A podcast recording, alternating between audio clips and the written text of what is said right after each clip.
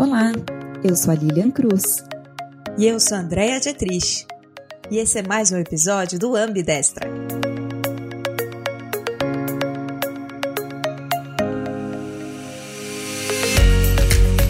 Levei um grande soco no estômago fiquei, putz, mas e agora, né? Porque me falaram que se eu fizesse tudo certo, tirasse nota boa, fizesse certinho, estudasse, né? Era só cumprir as regras e aí tudo ia funcionar. Mas não é bem assim, né? E na prática nunca é assim mesmo. Então é um pouco disso, assim, se a gente mudar um lugar, a gente vai acabar mexendo em tudo. É só que a gente ainda não mudou no volume que a gente quer. Nem para mulheres, nem para diversidade racial, nenhuma, assim. Mas só da gente estar tá falando disso, eu já, já sinto que é, é um movimento importante, porque era um super tabu. Uhum, uhum. Nossa, era muito tabu, né? Meio que alguém puxava esse assunto e ficava todo mundo em silêncio e mudava o assunto. O que, que eu sinto que são os maiores desafios das corporações? Vai ser eficiência, vai ser geração de receita, né? Outra dor da corporação é gerar valor. Na Fischer a gente brinca muito se é criar equity ou PNL. E aí, para cada uma das coisas, tem respostas parecidas, mas elas são diferentes. Mas é uma dor da corporação. E hoje, mais do que tudo, o posicionamento. Então, posicionamento é um dos motivos para se inovar, sem dúvida nenhuma. Gestão de risco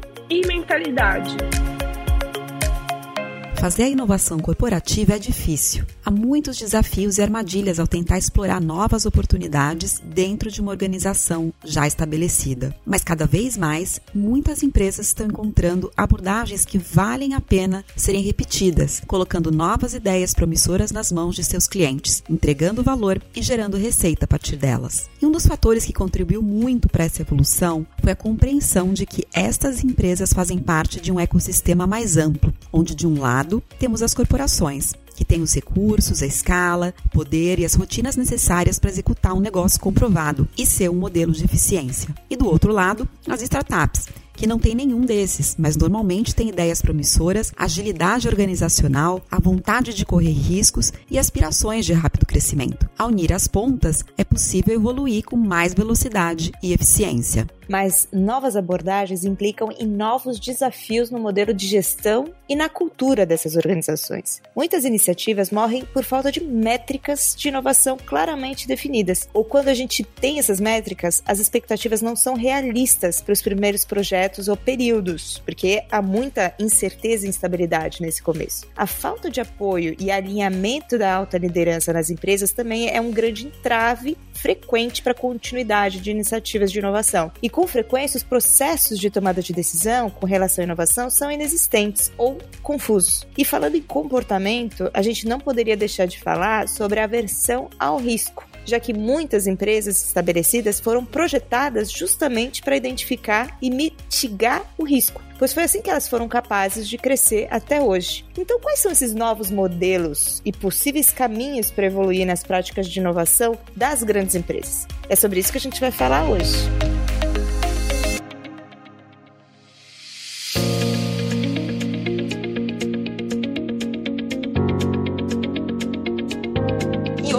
Convidada é Amanda Graciano. Ela é economista, mentora, professora, especialista em inovação e transformação digital. Na experiência, ela traz na bagagem o apoio no desenvolvimento e crescimento de mais de mil empresas. Ela acelera startups e empresas, conduziu processos de Open Innovation, apoiou no desenvolvimento de culturas inovadoras em corporações e é reconhecida como LinkedIn Top Voice e Young Leader pela revista HSM Instituto Anga. Uau! Amanda foi head no Cubitaú, um dos maiores hubs de inovação e empreendedorismo da América Latina. E hoje ela é só e head de Corporate Relations da Fisher Venture Builder. Bem-vinda, Amanda!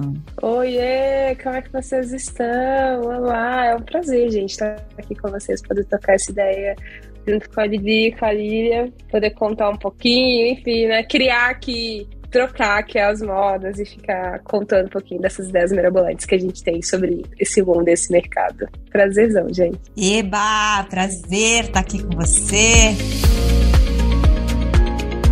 Amanda, acho que você tem uma bagagem tão legal aqui. A gente está nessa quarta nessa quinta temporada de, do Radar de Inovação, né? E você traz essa bagagem forte de startups. A gente fala que o nosso público são empreendedoras, empreendedores, intraempreendedores é, das organizações, né? Então, que tem tudo a ver aí com, com essa sua passagem e a sua atual função aí, ajudando as organizações também nesse processo de conexão com startups. Então, conta pra gente, assim, na sua, um pouco da sua jornada. E quais foram esses grandes desafios que você tem encontrado aí de perto, tanto nas startups e depois a gente quer saber das organizações também, assim. Então, falar um pouco da sua jornada também como como essa sua carreira aí de inovadora, como é que você cresceu, se desenvolveu, esses desafios e como eles se conectam às startups, né? Que você acelera. Ah, eu, fico, eu costumo brincar que é o mini caos, né? E aprender a viver no caos e tá tudo bem. Hoje eu estava brincando que eu, eu, a gente é tipo, é um misto de prazer e agonia, né? Porque ao mesmo tempo que você confia muito que vai dar certo, é zero trivial, né? Não é tão linear assim quanto o mercado de trabalho diz que as coisas são. Então dá, é, é viver com, com frio na barriga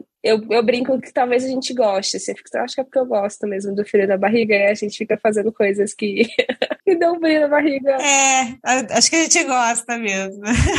Com sucessões, né? Ai, tá tudo bem, tudo tranquilo, então vamos né, mexer aqui, porque tá, tá tranquilo demais. Não pode ter rotina, né, Amanda? Tem que Nossa, ter todo jamais. dia uma coisa nova pra gente aprender e fazer. Jamais, eu sou contra a rotina, apesar de entender que ela é importante. Mas, enfim, eu sou economista e amo número. Tabela menos, assim, mas eu gosto do que, que os números têm para dizer pra gente. É uma forma legal, assim, a gente se situar. E aí, eu acho que tem um ponto curioso que é o grande, um dos grandes momentos da virada de aprendizados foi quando eu achei que eu ia fazer mestrado. Eu estudei para o mestrado muito, eu fiz a prova do mestrado, eu passei e não fui chamada. Aí nesse dia, eu entendi que esse negócio de seguir as regras e cumprir o protocolo e fazer tudo certinho não quer dizer nada e talvez quer dizer que pode dar tudo errado também. Ninguém disse que vai dar certo. Né? Só que eu aprendi isso quando eu tinha acabado de me formar. Eu entrei na faculdade aos 17 me formei aos 21. E eu levei um grande soco no estômago e fiquei, putz, mas e agora, né? Porque me falaram que se eu fizesse tudo certo, tirasse nota boa, fizesse certinho, estudasse tudo, tirasse a melhor nota, né? Era só cumprir as regras e aí tudo ia funcionar.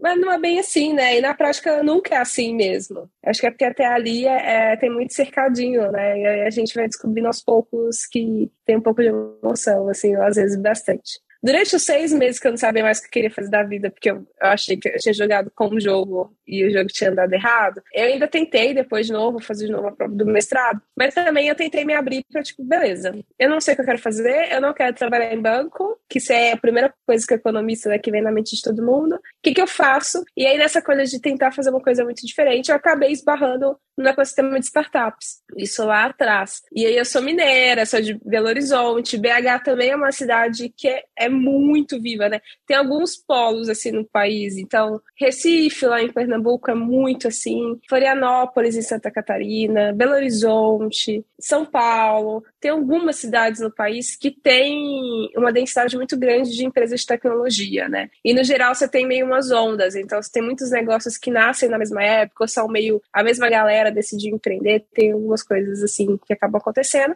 E eu tava lá em BH, perdida, sem saber o que fazer, porque eu queria, minha ideia era ter feito mestrado, porque eu tava lá na lógica. Perdida, descobri o mundo das startups, e aí um dia, é, imersa nesse mundo, indo em eventos, tentando entender um pouquinho ali de como é que as coisas funcionavam, e como é que era que a galera tava criando coisas tão legais, né? Porque nesse período eu vivi uma coisa, que é muito óbvio, mas é importante dizer que isso aconteceu, o que foi? Foi a hora que eu entendi que o Google não era só o buscador, sabe? Que era uma empresa. E é muito óbvio isso, mas, tipo, na época, sei lá, era uma coisa que você usa, né? E como a tecnologia, ela já tá muito no nosso dia a dia, às vezes a gente não consegue, né, tangibilizar e entender que é um negócio que é, pode ser muito maior do que só aquilo que a gente tá vendo. E aí foi engraçado que eu brinco, gente descobri que o Google é uma empresa, porque um dos primeiros escritórios do Google fora dos Estados Unidos foi em Belo Horizonte. E é, tipo, gente, do lado da casa dos meus pais. Não é que é distante, é tipo, eu, a gente sempre morou muito pertinho sabe? Então essas coisas começaram a ligar. Desculpa interromper, mas reza a lenda que o primeiro meta buscador, né, foi desenvolvido lá. Eu tive na Dom Cabral e conheci o professor. Gente, é muito legal essa história, né? Núvio, é muito legal, né? Conta, conta, Amanda, que o Larry e o Sergey baixaram lá em BH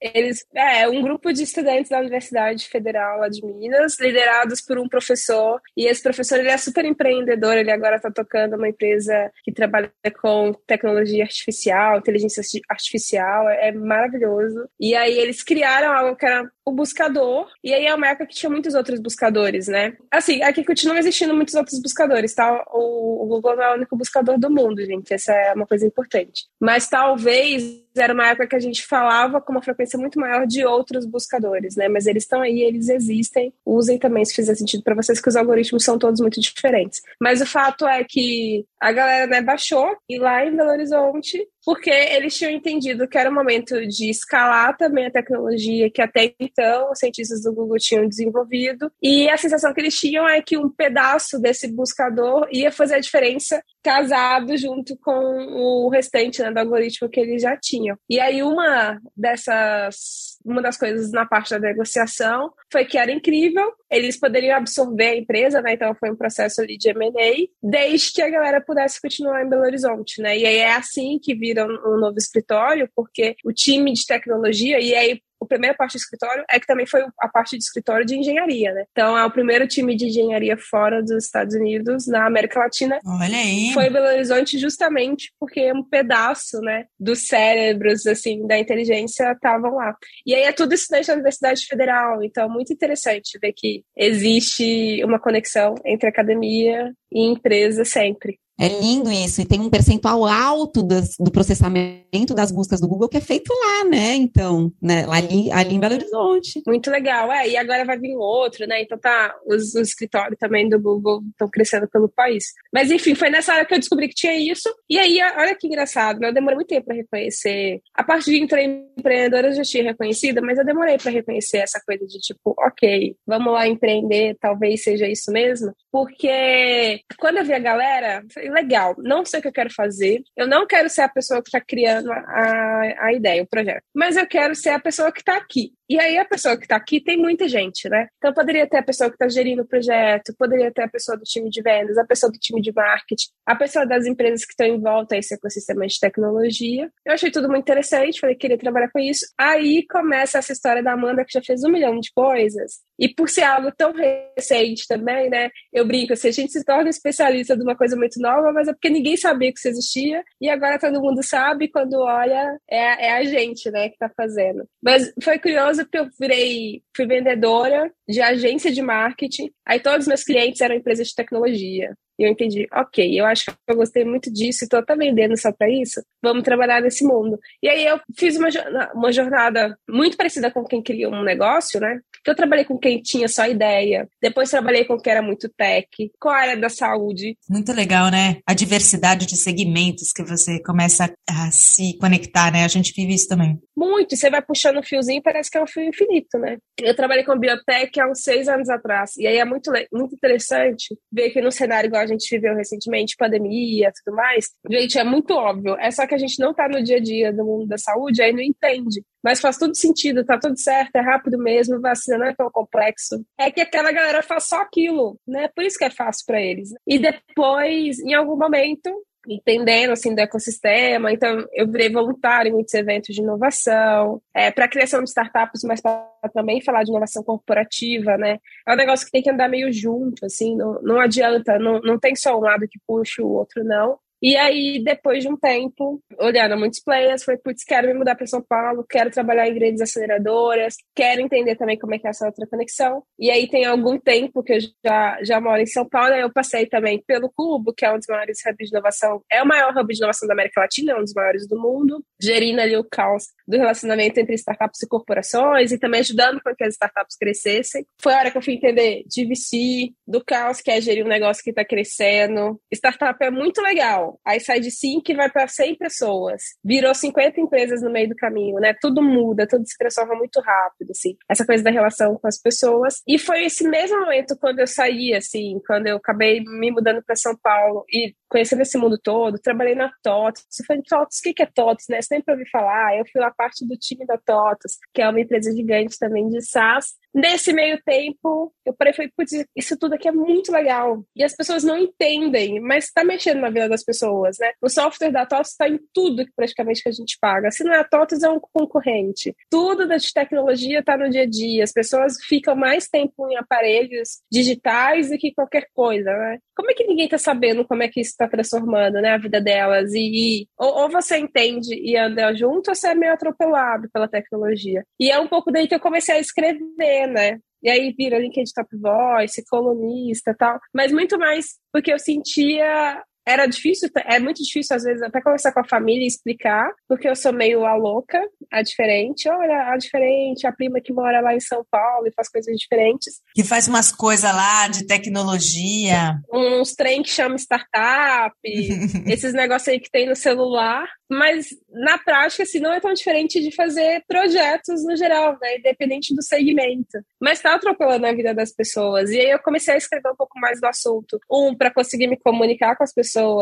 que às vezes não entendiam também o que eu estava fazendo. E aqui no exercício de deixar mais simples. Então eu tenho, eu tenho muito cuidado de não ter tanto assim inglêsismo, né? Porque olha pra você ver, na hora que você vai falando nesses cargos do mundo da inovação, tudo é inglês, né? Eu fico desesperada. Já trabalho na Fisher Venture Building, que é head de corporate relations. Eu, eu, eu piro, eu falo, meu Deus, a gente tem que conseguir explicar isso do jeito mais fácil do mundo, né? E ainda assim é muito desafiador. Você vai ter que explicar aqui hoje. O que, que é esse BC? que é do calma, que a gente tem uma perguntinha ainda no final para isso.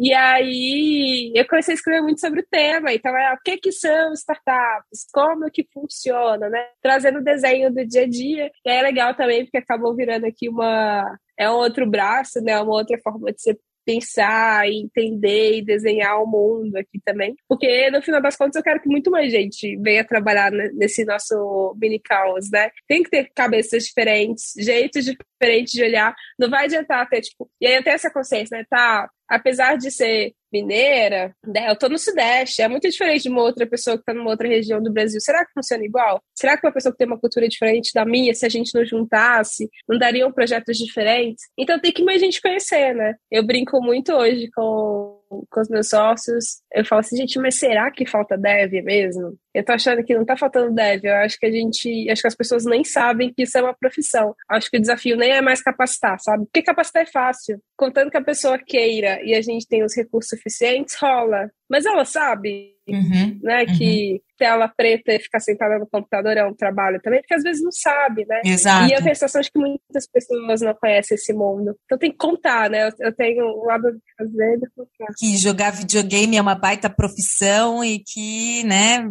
uma cara. Gente, ganha igual jogador de futebol. Ganha igual jogador de futebol. Olha que loucura. É isso mesmo. É loucura. Tem time, torcida. É muito maluco esse mundo dos esportes eletrônicos. Muito maluco. Gente, tem time, a galera, tipo, jogadores, tem o mesmo tanto de seguidores igual os jogadores de futebol. E ganham igual. Muito louco. Muito, muito diferente. E faz preparação física, tem quadro nutricional para seguir, enfim, tem todo um, um plano ali, né? Pra performar. É um atleta, atleta mesmo.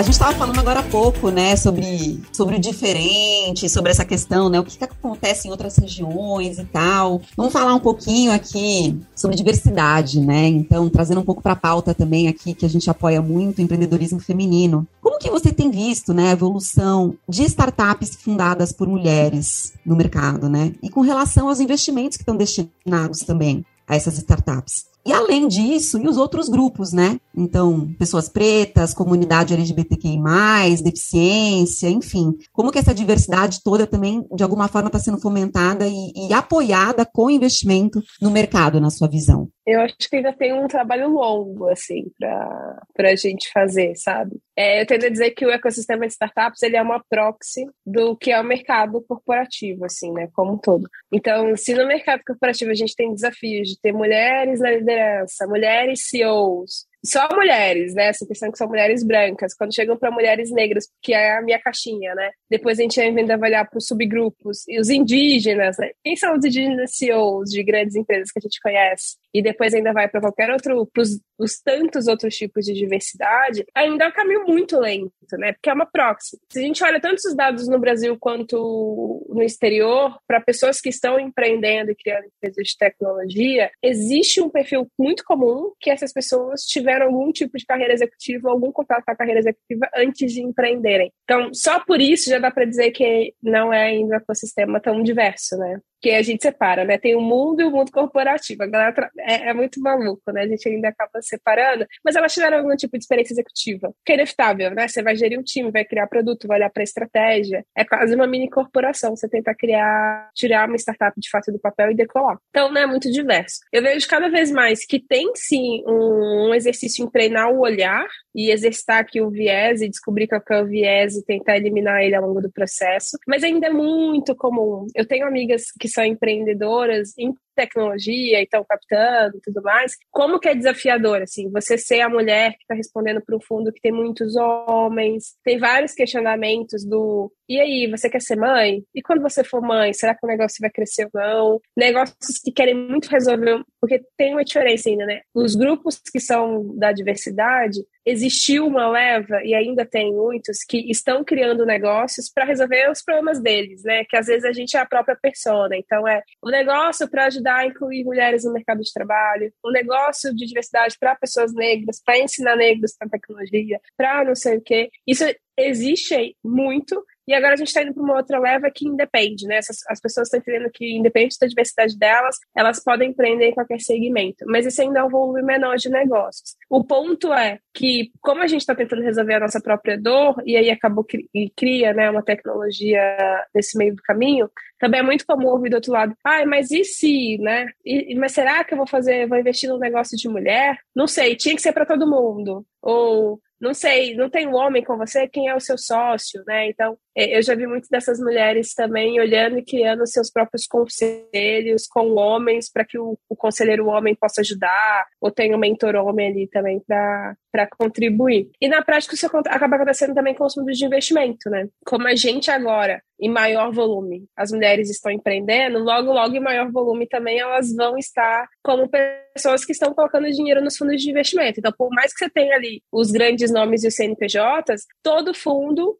é formado por um tiquinho de dinheiro de muitos CPFs. Então, eu sinto que hoje ainda não está do melhor jeito do mundo e de uma forma que é mais diversa, mas eu tenho uma expectativa de que lá na frente, num cenário que eu tenho mais mulheres atingindo cargos de liderança, mais mulheres virando executivas, mais mulheres conseguindo acumular patrimônio ao longo da vida, elas também vão virar investidoras, né? É, é, meio um caminho natural. Círculo virtuoso ali, né? É um círculo virtuoso. Então é um pouco disso, assim, se a gente mudar o lugar, a gente vai acabar mexendo em tudo. É só que a gente ainda não mudou no volume que a gente quer. Nem para mulheres, nem para diversidade racial, nenhuma, assim. Mas só da gente estar tá falando disso, eu já, já sinto que é, é um movimento importante, porque era um super tabu. Uhum, uhum. Nossa, era muito tabu, né? Meio que alguém puxava esse assunto e ficava todo mundo em silêncio e mudava o assunto. Agora não, é uma pauta mais recorrente para discutir. Então, assim, que as mudanças vêm em breve. Mas você vê uma, é, dificuldades, além de, obviamente, né, a gente fez um estudo recente, né? Eu e ali para um cliente e a gente trouxe isso à tona. Né? Os estudos falam que a mulher tem mais dificuldade de conseguir investimento porque não tem, você é, não tem essa empatia do outro lado da mesa para entender, né? Também as necessidades, os desafios. Mas você entende que quais são os principais desafios, né? De quando vai uma mulher empreender, né? Pensando aqui no nosso público, também a gente fez uma jornada, nossa primeiro, nossa primeiro uh, temporada aqui foi uma jornada empreendedora para as mulheres poderem tirar suas ideias do papel. Legal. O que, que você colocaria hoje, assim, que ainda são os principais desafios para uma mulher que quer desenvolver sua startup? Eu acho que os desafios vão ser os mesmos. Só que tem algumas coisas que vão agravar para a mulher. Então, para mim, sempre vão ter é uma startup, né? Então precisa saber que é uma jornada de um business que vai ter uma jornada de captação e de VC. Isso significa que a gente vai precisar de correr atrás de dinheiro e de entender como é que essa lógica do dinheiro funciona e ter relacionamento, e criar relacionamento e que é, e só se fosse só fazer isso sem nem criar um produto já ia dar um super trabalho. E além disso a gente está falando que é aprender sobre tecnologia, gerir um time de tecnologia, gerir pessoas, vender produto. E para mim tem uma muita dor aqui que é muito comum ver mulheres criando produtos e coisas em que elas são as grandes clientes, né? De certa forma, elas esbarram na persona. E isso é um desafio, porque negócios vão falir por a gente criar coisas que não sirvam para um volume muito grande de pessoas, né? Que é criar algo para mercado nenhum. E às vezes isso pode acabar acontecendo. Não que existir aquilo não seja legítimo, às vezes super é, é que talvez não vai ter volume de mercado suficiente que a jornada do VC vai, vai investir, né? Então, para mim, tem esse casamento. Conta também, Amanda, o que é VC, para quem não conhece. VC é Venture Capital. Venture Capital é um fundo de investimentos, só que ele é um fundo de investimento de risco. O que quer dizer que é de risco? Quer dizer que, por mais que eu invista em 20 negócios, existe uma chance muito grande de poucos deles, ou não, não os 20, da, serem negócios de sucesso. Então é meio uma conta que na hora que você vai investindo, que você vai colocar um pouquinho de dinheiro em várias cestas, Olha, eu tô simplificando muito, aí não me matem. Mas a gente vai colocar um pouquinho de ovos em várias cestas, para que essa cesta dê muitos, muitos ovos, né? Muitos, muitos frutos. Mas pode ser que algumas delas não vão dar. Porque no final do dia, todo problema de, um, de negócio é um problema com pessoas, né? De pessoas. Pode ser que a gente criou uma empresa que está muito à frente e o mercado naquela hora não está pronto para o que a gente criou. Isso é muito comum. O que eu mais vi na pandemia foi coisa que já existia há um século atrás, dando certo só agora causa do cenário, assim, é, é muito engraçado você ver essas coisas funcionando. Gestão, né? A própria gestão do dinheiro que a empresa recebe. Às vezes você captou um milhão, milhão, gente, é uma cifra muito grande, assim, são pouquíssimas pessoas, no nosso país principalmente, que já viram dinheiro desse na vida, né? E, e não ter muito clara a estratégia e como gerir, faz com que o dinheiro suma. E some mesmo, assim, vai embora. E aí, se você não conseguiu gerir muito bem o dinheiro, essa empresa também não vai ter sucesso, né? Então vai ter, ou legislação, aí muda como é que o governo, ou aquela cidade ali que a empresa está entrando, quis funcionar, ou vem uma pandemia, tem muitos fatores. E aí todos esses fatores fazem com que investir nesse tipo de negócio seja arriscado. E aí, né, o nomezinho para negócios que investem em negócios que são arriscados é Venture Capital. Mas Venture vai ser um nome que a gente vai ver muitas coisas, né? Mas o que, que eu sinto que agrava, tá? A jornada das mulheres, assim, só para voltar. É que as mulheres ainda têm né, uma jornada quíntupla, o que faz com que sobra muito pouco tempo para a mulher estar preparada para isso. Então, a mulher, se a mulher está ao mesmo tempo tendo também que cuidar da casa, dos filhos empreendendo, e eu tenho uma outra pessoa aqui, que é um homem, que não tem essas mesmas responsabilidades, ele tem muito mais tempo para se preparar, ele tem muito mais tempo para fazer networking, e networking é assim uma chave fundamental para esse processo ele tem muito mais tempo para olhar para o próprio business, para tentar reinventar. Se a gente fosse falar assim, olha, duas empresas que surgiram na mesma data, essa aqui cresceu mais rápido do que a outra. Óbvio, né? Porque essa, essa pessoa aqui está tendo que lidar com uma camada de barreiras menor do que a outra. E aí eu sinto que é e isso agrava mais a jornada das empreendedoras como todo. Porque o empreendedor vai lá e responde só dúvidas sobre o VC. Ninguém está perguntando para ele se ele vai querer ter um filho, o que, que o filho vai impactar no negócio dele, sabe? Ou que questionando se o que ele está inventando realmente tem mercado ou não. As mulheres, por padrão, vão, né, ser. Vai ter uma coisinha meio que puxando aqui, tentando dar uma freada na velocidade que elas querem imprimir no negócio, porque elas gastam muito mais tempo com muito mais coisas do que os homens. E aí, tanto numa trilha enquanto empreendedora, quanto em carreira. Eu acho que a Dora é muito parecida, assim. Ela só se reflete em coisas diferentes.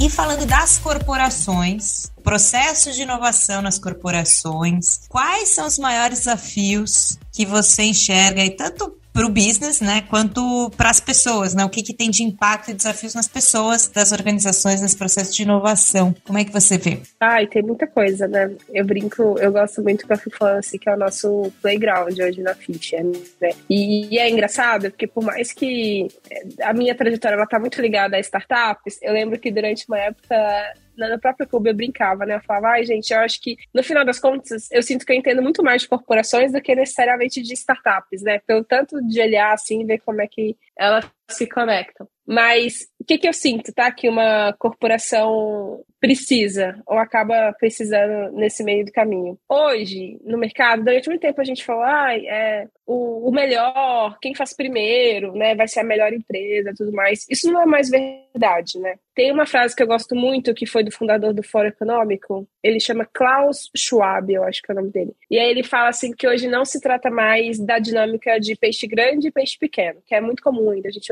E sim de, do peixe que é rápido, que vai comer o peixe que é lento. E aí, não quer dizer que é uma empresa grande que come a pequena. Pode ser que a empresa rápida come a empresa que está fazendo coisas um pouco mais devagar, né? Então, esse para mim é um, é um pulo assim do gato, porque podem ser um milhão de dores e desafios. O que, que eu sinto que são os maiores desafios das corporações? Vai ser eficiência, então, ah, se no meu processo eu estou sendo mais ou menos eficiente, vai ser geração de receita, né? É, a gente está no capitalismo. Espera-se que os negócios gerem lucro no, no final do dia.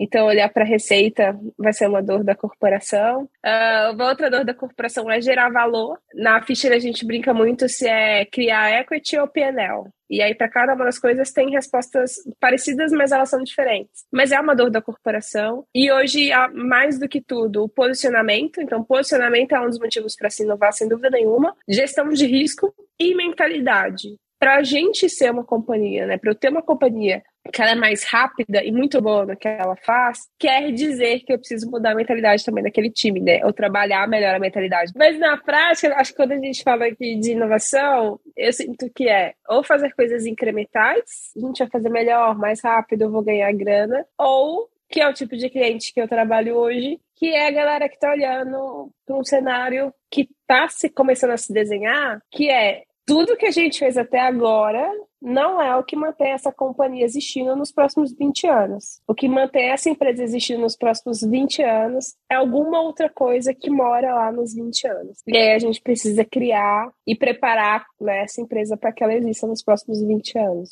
É mais transformacional, né, Amanda? Então, é, é bem mais transformacional, né? Provavelmente rever mercado, modelo de negócio, a forma que essa empresa se conecta também com o mercado, né? A gente já vai falar aqui um pouquinho sobre o tal do Open Innovation, né? Então, assim, como essas pontes são criadas, né, entre esse ecossistema de startups e as grandes corporações, né? Então, aquelas empresas que eram herméticas, né, que ficavam ali com seus grandes centros de R&D, resolvendo tudo dentro de casa e tal, né? Não é mais a resposta, né? É exatamente o que está falando que tem que ser transformacional para a sobrevivência do negócio no longo prazo tal, né? E ainda desafio assim, só quem tá ouvindo a gente também e vocês, as experiências de vocês. Se a gente trouxer o time lá de R&D para ver como é que as pessoas estão usando na ponta, eu garanto que vai ser diferente do que eles acharam que seria. É, e por um processo padrão, né? Porque as coisas não são tão conectadas dentro das grandes companhias. Não tem tanto esse objetivo, assim, de conectar. E fora, né, Amanda, o, o, tanto que as grandes corporações vão no funil de inovação trabalhando para reduzir o risco a cada gate, né? A cada gate. Teve um, uma charge recente ali, né, que era uma boca de jacaré, né? Não sei se, se vocês viram, mas que falava justamente sobre isso. E o tanto que você vai tentando cercear, ai, porque tem risco aqui, porque tem risco ali, porque tem risco lá. No final, a ideia é que chegar lá na ponta, ela não é disruptiva, ela é totalmente conservadora, por causa dos próprios processos que existem, né, que são legados de modelos de aprovação que existiam no passado. A gente quer inovar, mas a gente não quer risco, né? Mas, assim, é, esse vai ser o contexto sempre de, das grandes corporações, porque tem esse cenário. Porque o nosso planejamento estratégico, ele não é feito nas grandes companhias pensando no que é que a gente vai criar e inventar, né? Ele é feito no o que eu tenho hoje no presente e como é que eu garanto que isso que eu tenho no presente continue nos próximos 12 meses, sendo a grande realidade da companhia. Então, se a gente está criando né, o futuro baseado só na, nas ferramentas do presente, é muito natural que todas as nossas condições de contorno sejam para manter o status quo, né? Esse é o ponto. E eu sinto que tem um outro ponto que é, apesar de a gente estar tá falando aqui de intraempreendedores e empreendedores, uma boa parte dessas pessoas são executivos. O executivo assim, ele, a pessoa vai inovar, mas não vai inovar tanto, né? Porque se ela também fizer coisas muito mirabolantes e assumir um risco muito grande, isso dependendo do perfil dessa pessoa, pode falar, pode dizer que ela não vai ter aquele emprego mais. E isso passa a ser um risco. É, o crachá tá na linha, né? É, o crachá tá na linha e isso também passa a ser um risco. Então, ah, mas Amanda, como é que inova, né? Então, se essas são as grandes empresas que conseguem fazer alguma coisa. Tem aquela brincadeira, né, Lilian, do transatlântico, que a galera fala que as grandes corporações são transatlântico. Então demora muito para mover, mas na hora que mexe, gente, mexe muito. O impacto é muito grande. É muito grande, né? É muita água que o transatlântico move, assim, depois que ele movimenta. Então existe essa importância, mas dá para inovar criando um sandbox, criando né, uma área específica, regras específicas que só ali funcionam enquanto a companhia está andando. E se aqui der certo, com os riscos que a gente entendeu que é possível assumir nesse cenário, a gente implementa, né, para o restante da companhia. Dá para criar, a gente consegue criar cenários para tanta coisa, né? Por que, que a gente não consegue criar cenários também para inovar? Existe processo para isso quando olha para a grande companhia, é super possível. E também a gente mantém o painel, é ótimo, que aí você vai fazendo isso daqui, o certo, né, o que é o garantido, que é o que a companhia existe para fazer, ao mesmo tempo que você começa a testar produtos, mercados, cenários, cultura, e o que funciona você tomba para o restante, né? O que funciona pode virar padrão. Empresas ambidestras. É o que eu ia falar, essa é a tal da ambidestria. Completamente ambidestra.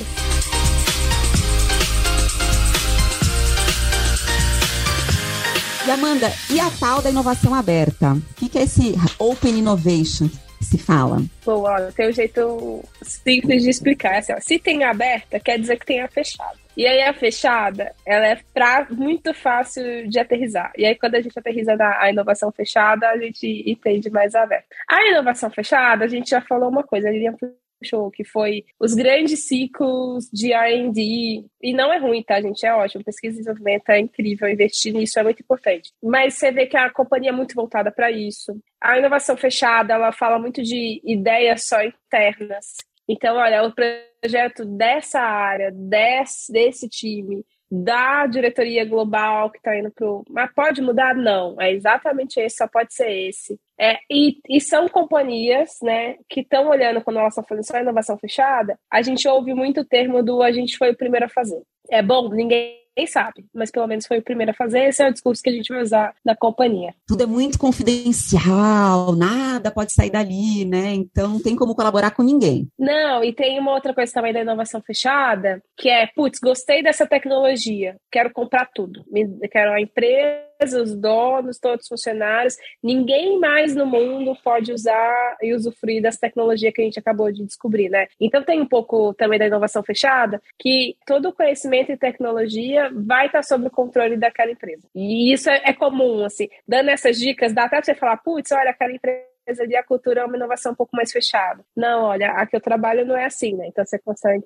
Você fica achando que é um Open Innovation, porque afinal está fazendo essa colaboração com uma startup, com o mercado, mas no final as regras acabam sendo de uma organização fechada. De uma inovação fechada. Tá, então se tem a fechada, tem a aberta. O que, que é que a aberta faz? A aberta uma das principais características é que ela pressupõe uma conexão entre coisas que são da nossa companhia, né, da nossa corporação, e as coisas externas, com processos, fluxo e metodologia. Né? A gente está falando que vai ser uma bagunça, mas é um grau de complexidade muito maior do que a gente falar que vai fazer só dentro da empresa. Então, esse é um ponto importante. Assim. Eu, Amanda, acho que é muito melhor, mas não é uma condição de ser melhor ou pior. Aumenta a complexidade, porque eu preciso lidar com a cultura da minha companhia e também com a cultura de todas as outras coisas, companhias, times e projetos que vão né, participar pontualmente daqui. Então, o nível de gestão, né, o, o olhar para o processo. Apesar da gente olhar e ver que esses times também são muito criativos, a gente está olhando também para uma coisa aqui de, de tentar né, organizar e uma busca também por conexões extremamente grande. Uma outra coisa é que o, o R&D não precisa necessariamente ser da companhia. E é que é muito legal, porque essas áreas estão, estão buscando ativamente tecnologia de ponta, que pode acontecer nos centros delas, mas também em quem está fazendo melhor, né? Então é, por exemplo, a hora que a gente vê, e foi durante muito tempo, o Gorilla Glass,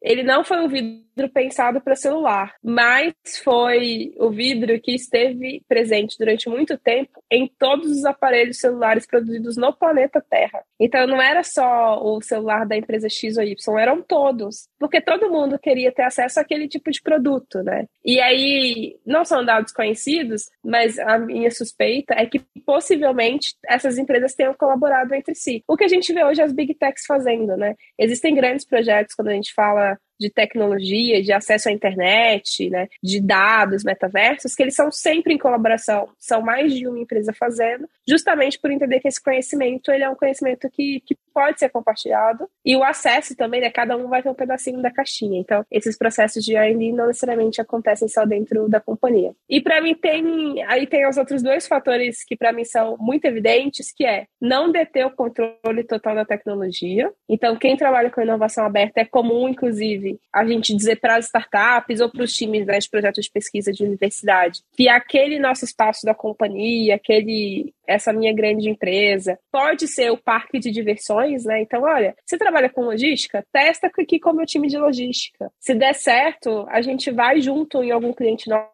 se vende. Eu já vi isso acontecendo muito. E tem uma outra coisa que ninguém disse que é o primeiro, mas você começa a escutar essas companhias falando que elas são os melhores no que eles fazem. Normalmente, quem tem o discurso de atendo melhor o meu cliente, estou com foco no cliente, e de fato, internamente, a cultura é um pouco obsessiva com a experiência do cliente, eles não conseguem fazer isso tudo sozinhos. Eles estão olhando para inovar também de forma aberta, assim, em conjunto. Porque não tem como, né? A nossa capacidade dentro de uma companhia é limitada. Por isso que a gente precisa de parceiros e, e faz conexão. Então a inovação aberta ela olha para tudo isso. É que é comum é, a gente conceber e conectar que a inovação aberta é só o relacionamento com startups. É também, né? É uma pontinha do que é tratar uma estratégia de inovação aberta dentro das companhias. Mas é mais complexo, porque a gente lida com muitos fatores externos. É extremamente complexo, a gente faz aceleração de startups e também de, de grandes empresas, né? E aí a gente vê muito essa questão de das empresas é, trazendo as startups para dentro para colaborar, mas no final não tem a cultura, não tem o um modelo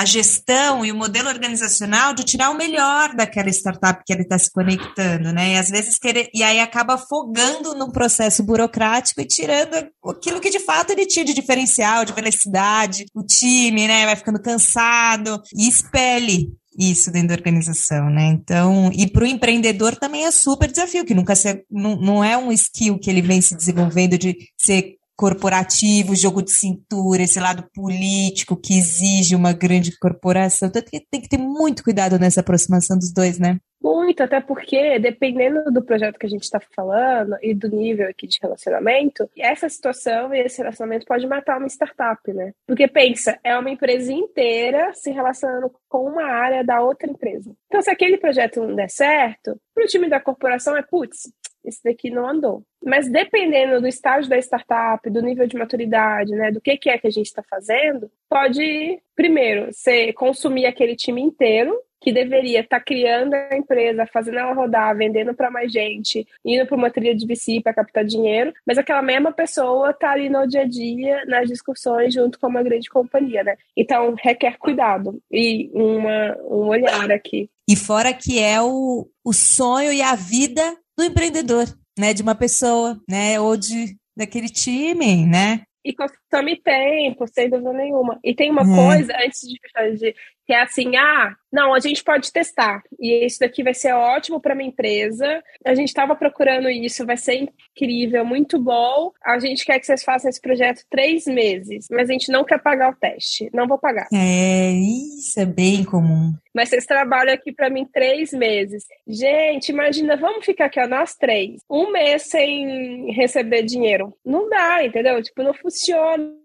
Essa lógica ela é muito louca. É a tal da POC no risco, né, Amanda? Se alguém virar para você e falar, ah, você não quer fazer uma POC no risco? É uma prova de conceito onde a própria startup está bancando essa prova de conceito, como a Amanda está descrevendo aqui, que é trabalhar de graça, né, Amanda? É trabalhar de graça, não existe, né? Pensa que é um time, assim. Então acho que é até pior, porque a gente está falando de salário de algumas pessoas. Então, olha, X tempo sem entrar nada só para você testar, né? Então é uma relação muito arriscada, que dá frutos incríveis, desde que a gente consiga se organizar muito bem, né? Tem que ser ganha, ganha, ganha todo mundo ganha e o ecossistema também. Uma relação madura, um bom planejamento, né, com equipe comprometida. Não é só para dizer que, ah, legal, estou aqui com umas startups bacanas para dizer que eu sou sexy e eu sou né, inovador no mercado. Tem que ter um processo de consciência profunda e é transformacional, que a gente estava falando, né? É algo para de fato entrar no, no, no, planejamento estratégico como algo relevante do business, né? E para todas as partes. E aí, para a gente fechar, a gente queria falar o que, que é o tal do Corporate Venture Capital? O que, que é isso? Como se desenvolve isso dentro de uma organização? As, os desafios e as oportunidades nas organizações aqui no Brasil, como é que você vê? Tem, tem muita coisa, né? Acho que a gente tem, tem dois tipos de corporate venture, né? E aí tem o capital e tem o builder. E que vão sempre morar juntos. O capital, a gente está falando que essa corporação criou ou se juntou a algum fundo de investimento, a um venture capital, que foi o que a gente falou um pouco antes, para investir em startup, que é o CVC, né, o Corporate Venture Capital. Qual que é a lógica? Aí cada companhia vai ter uma estratégia diferente. Existem companhias que olham para investir em negócios e empresas que complementam o seu business. Então, putz, isso aqui seria muito bom ou eu estou percebendo que os meus clientes, na hora que usam, depois vão procurar aquilo, e a gente não faz, não tem o time aqui, a gente nunca olhou para isso, nem tem o know-how suficiente para estar tá no mercado, e investem nessas coisas. É tipo montar um portfólio, né, Amanda? Desculpa. É como se tivesse um portfólio, uma carteira de coisas que você está ali investindo, apostando. É, é montar o portfólio, mas também tem muita gente que. Muita gente, né? Porque no final sempre pessoas, né? Mas tem muitas companhias que estão olhando também pro, pro longo prazo, né?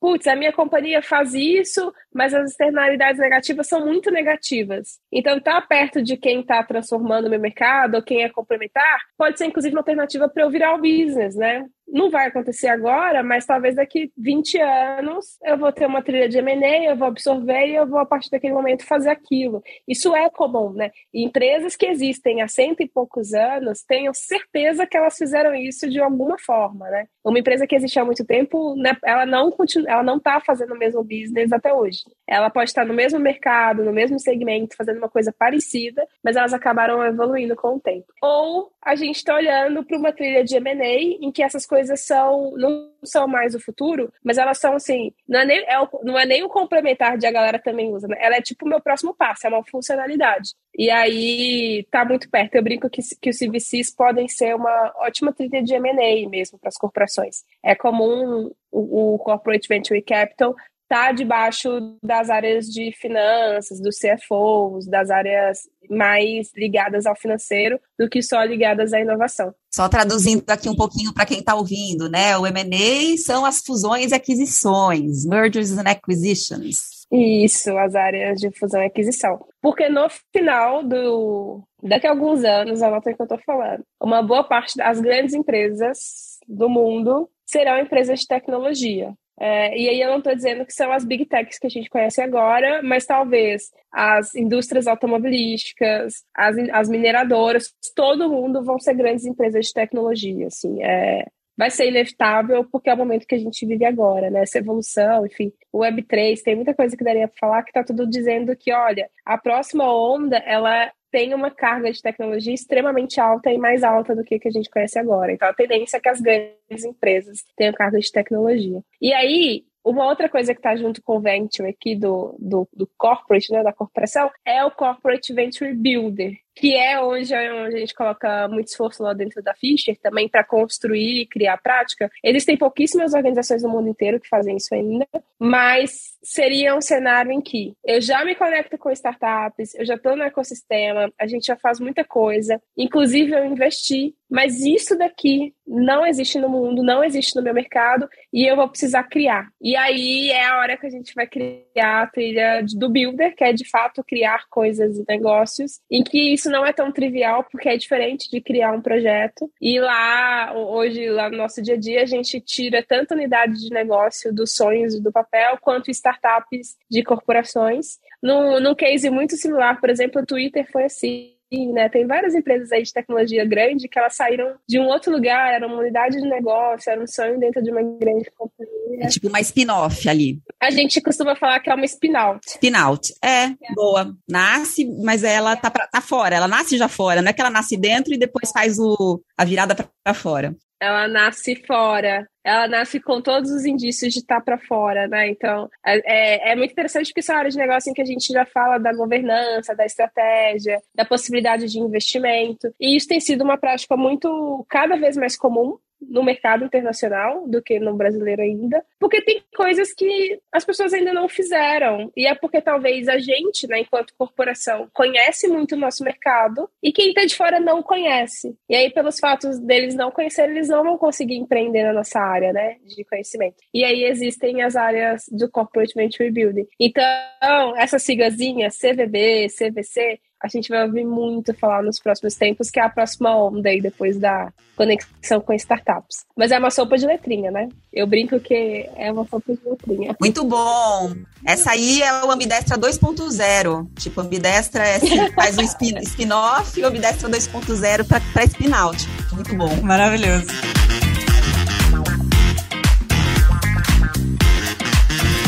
Chegando no finalzinho aqui, a gente curte muito fazer um ping-pong rápido para pegar aquela primeira ideia que vem na tua cabeça quando a gente faz uma pergunta ou fala uma palavra. Vamos lá? Boa. Ai, bora. Vamos lá. Inovação é? Nossa. Ai, socorro. Estratégia. O futuro é? O futuro é coletivo. Quando eu tive medo? Ai, todo dia. Boa. Quando eu tive orgulho? Ah, todo dia. Eu fico brincando que é um misto de desespero e, tipo, muita certeza do que tô fazendo. Muito bom. Eu vivo isso todos os dias. Eu brinco com a vontade de chorar de alegria e de desespero. A gente se identifica um pouco. tipo, rindo de nervoso e rindo de emoção. É isso mesmo. Ai, muito bom.